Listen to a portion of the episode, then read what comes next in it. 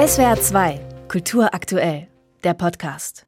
Es sind nun mittlerweile 33 Jahre nach der Wiedervereinigung. Wie es bestellt ist um den Stand der deutschen Einheit, darum ging es heute Nachmittag im Bericht des Ostbeauftragten der Bundesregierung Carsten Schneider. Ein Bericht zu eher materiellen Lebensbedingungen wie dem Bruttoinlandsprodukt, Bedingungen, die sich langsam annähern. Weniger eine Rolle zum Tag der deutschen Einheit spielen demokratiestrukturelle und politische Fragen. Diesen Blick in Bezug auf die Einheit wirft die Professorin für allgemeine, vor allem Zeitgeschichte, Christina Morina, und hat heute ein Buch im Siedler Verlag veröffentlicht. Tausend Aufbrüche heißt es und beschreibt erstmals das Wesen des Demokratie- und des Bürgerselbstverständnisses der Deutschen in Ost und West für die Zeit sowohl vor als auch nach der Zäsur des Mauerfalls. Guten Abend, Frau Morina. Schönen guten Abend.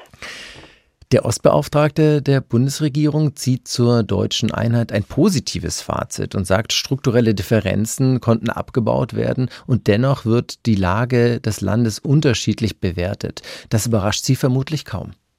Nein, eher nicht. Warum? Es ist sozusagen der Modus, in dem wir jetzt seit über 30 Jahren, wie Sie zu Recht erwähnt haben, messen, wie der Stand der deutschen Einheit ist, was äh, sozusagen sozial und wirtschaftspolitisch auch völlig berechtigt ist und ein wichtiges Anliegen ist. Ja, also die ähm, Erreichung gleichwertiger Lebensverhältnisse in Ost- und Westdeutschland.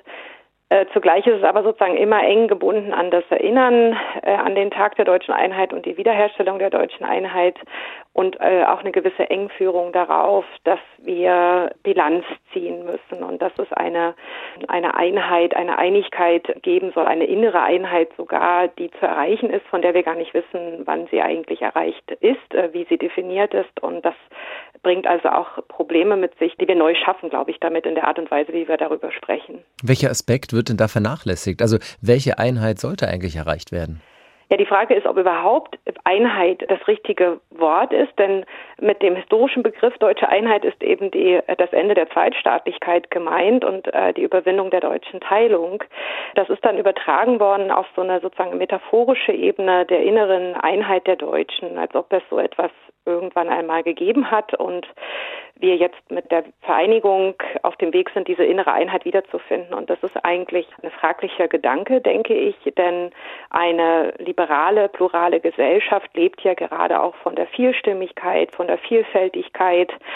Und man muss doch fragen, ob wir da nicht sozusagen einem Ideal hinterher hecheln und immer wieder neu zu messen versuchen, wie weit wir da sind, das so eigentlich gar nicht realistisch ist und das vielleicht auch gar nicht das Ideal ist, dem wir hinterher rennen sollten. Bei dieser Einheit spielt ja auch die Wahrnehmung von der Vorstellung, wie ein Staatsbürger zu sein aussieht, ähm, auch eine wichtige Rolle. Wie unterscheidet sich diese Vorstellung denn in Ost und West oder ist sie gleich?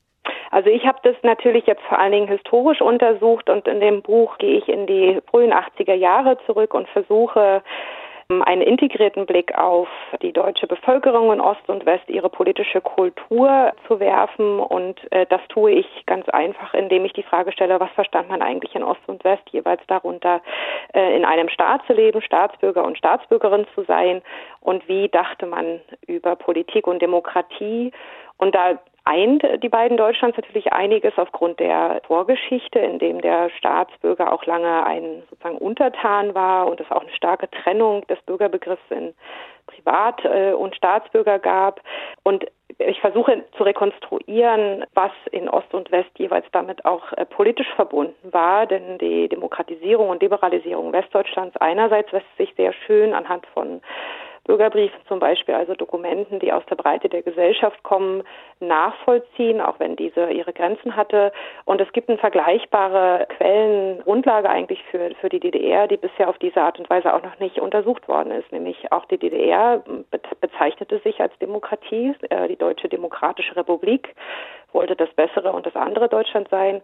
Und die Idee der sozialistischen Demokratie hatte eine Wirkmacht, die weit über diese Propagandaformel hinausging. Es war natürlich ein Scheindemokratiediskurs seitens der Partei, aber viele in der Bevölkerung haben diese Idee doch ernst genommen und zugleich tagtäglich eben gemerkt, dass der Anspruch, der ihre Anspruch und dieses Postulat von Staatswegen hohle Phrase war, weil die DDR in der Realität eine Diktatur war. Und daran haben sich sehr, viel, sehr viele Menschen abgearbeitet und auch eine ganz dezidierte Staatsdistanz also entwickelt, auch eine Distanz zu den Institutionen oder auch so etwas wie einer Partei. Ja.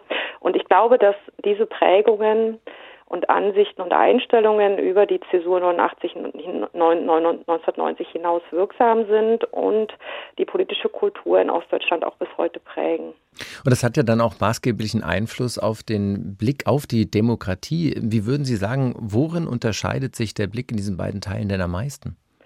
Also wiederum historisch, ich kann das äh, präzise, weil ich das untersucht habe, eben für die, vor allen Dingen für die Umbruchszeit sagen, da ist ganz interessant, dass es bisher wenig danach gefragt wurde, was eigentlich konkret, äh, welche Art Demokratie eigentlich 1989 verhandelt worden ist, ja, bevor feststand, dass äh, der Beitritt nach Artikel 23 zum Grundgesetz erfolgen würde 1990.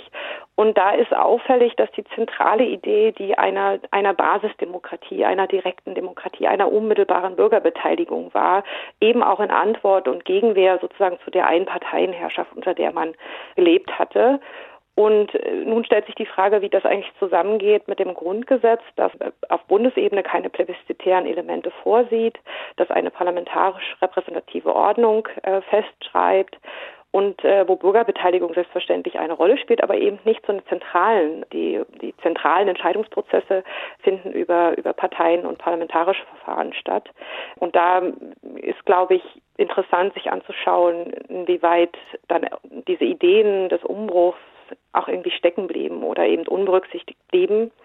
Und da sehe ich, glaube ich, auch einen Grund für die äh, für den teilweise stärkere Unterstützung der AfD in Ostdeutschland, weil sie diese Basis- oder volksdemokratische Pose ja, ja sehr stark betont und damit, glaube ich, für manche Menschen in Ostdeutschland eben eine, eine Minderheit, das muss man immer wieder betonen, irgendwie doch als halbwegs überzeugende Alternative tatsächlich wahrgenommen wird. Und wenn man genauer hinschaut, ist das Demokratieverständnis, was Menschen bringen und wenn sie in Umfragen antworten, doch ganz entscheidend und wird zu wenig, es wird zu wenig differenziert danach gefragt, was damit dann jeweils eigentlich gemeint ist. Der demokratiestrukturelle Blick beim Tag der deutschen Einheit ist also ein wichtiger.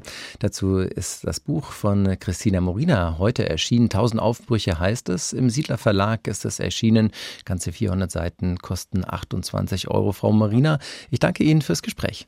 Ich danke Ihnen. Auf Wiederhören. SWR 2 Kultur aktuell. Überall, wo es Podcasts gibt.